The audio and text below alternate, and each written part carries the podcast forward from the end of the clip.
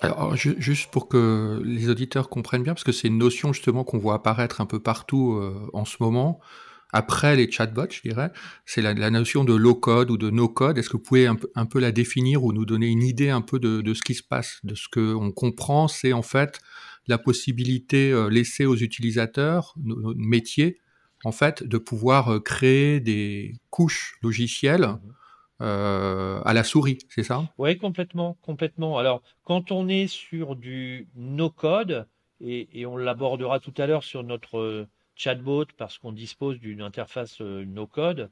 Euh, le but est, effectivement de rendre euh, l'utilisateur métier complètement autonome, c'est-à-dire qu'il n'a pas de connaissances informatiques à avoir. On va en fait lui proposer des interfaces très intuitives, très simples, qui vont lui permettre de, construire en fait son chatbot à la demande et à façon, hein, finalement, avec un certain nombre de, de fonctionnalités et de connecteurs sur lesquels on pourra on reviendra ultérieurement.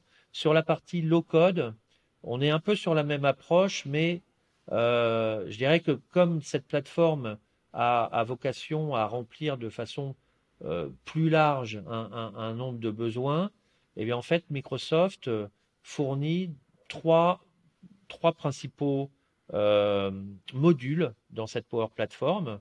le premier qui va permettre de créer des, des interfaces, hein, donc des écrans tout simplement, euh, et, qui vont permettre notamment, euh, comme des formulaires, euh, d'afficher ou de recueillir de la donnée. le deuxième, c'est ce qu'on appelle un moteur de workflow.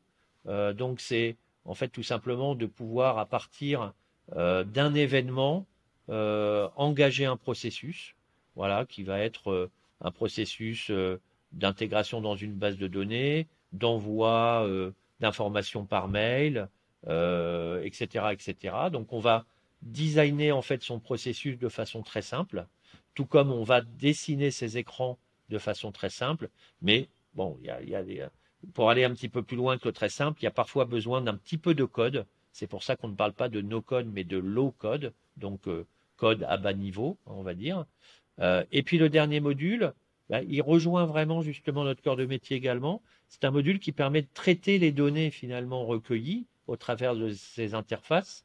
Donc c'est un module qui s'appelle Power BI et que en fait beaucoup de gens connaissent pour la partie euh, euh visualisation, statistique, euh, tableau de bord, etc. Euh, voilà, mais elle, est, elle, fait partie de cette famille Power Platform parce que je dirais que voilà, après avoir recueilli des informations, engagé des processus, bah, l'interface naturelle finalement de présentation de ces données euh, sous différents, euh, de différentes façons, hein, notamment sous forme d'indicateurs, bah, va pouvoir en fait s'appuyer sur euh, Power BI, qui est également un outil qui peut être un outil low code, mais qui en fait a, a également la capacité à intégrer du langage de programmation spécialisé statistique notamment. Donc il peut aller beaucoup plus loin que le low code, mais en tout cas l'interface est, et, naturel entre ces différentes briques. Voilà. Donc le but, il est vraiment effectivement de donner la main au métier, c'est-à-dire finalement de, de, de, créer des applications simples. Alors euh, on, cite par exemple euh, des applications de, euh, de, de, réception et de traitement de factures pour automatiser finalement par exemple des factures qui arriveraient par mail, eh bien de pouvoir récupérer ces factures, et de les injecter en fait dans un système, tout en récupérant les données en fait de ces de ces factures avec euh, un petit peu d'intelligence artificielle pour euh, les intégrer dans euh, un outil comptable par exemple. donc tout ça se fait très simplement. Je citerai un autre exemple, parce qu'on travaille beaucoup également en milieu industriel. par exemple, une application qui va permettre de signaler euh, des risques en entreprise, des risques industriels, euh, et qui va être utilisable, c'est l'intérêt de cette plateforme également, euh, va être utilisable sur une tablette hein, ou un mobile. En général, en industrie, on ne se promène pas avec son, son PC ou son Mac dans les unités de production. Par contre, tout le monde a un téléphone ou une tablette. Et donc, de pouvoir très aisément identifier un risque industriel hein, et, le signaler euh, au, service de prévention des risques avec euh, une notion de localisation de ce risque, une photo du contexte du risque, un commentaire, et en trois clics, enfin voilà, en trois clics, je vais envoyer le signalement de ce risque dans une base de données et à des contacts qui vont être en charge derrière de, de le prévenir. Voilà.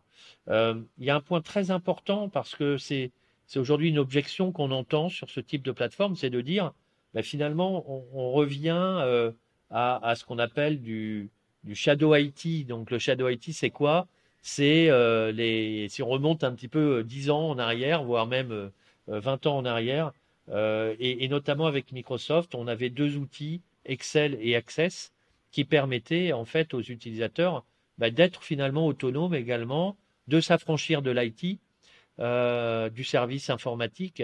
Mais, mais la grande différence, c'est que euh, effectivement, Access et Excel permettaient de s'affranchir du service informatique pour aller plus vite, euh, pour être plus autonome, mais sans aucun lien avec le système d'information et avec la direction informatique. D'où oui, ça pouvait être fait de façon très déstructurée. Oui, très déstructurée. Et finalement, le gros risque, évidemment, c'était de monter des usines à gaz euh, et, également, euh, et donc maintenable, c'est-à-dire que quand il y avait un problème par la suite, bah, euh, tout simplement l'utilisateur qui était bloqué, qu'est-ce qu'il fait? Bah, Il appelait la direction informatique en disant bah, j'ai un problème sur l'application, mais comme la direction informatique ne connaît absolument pas cette application, c'était pour elle impossible de, gérer le problème.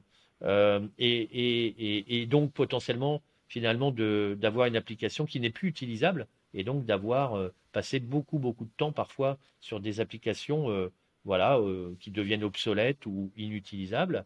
Et le deuxième risque également, il est humain, c'est que une personne détient l'ensemble de la connaissance sur cette application. En général, elle est seule.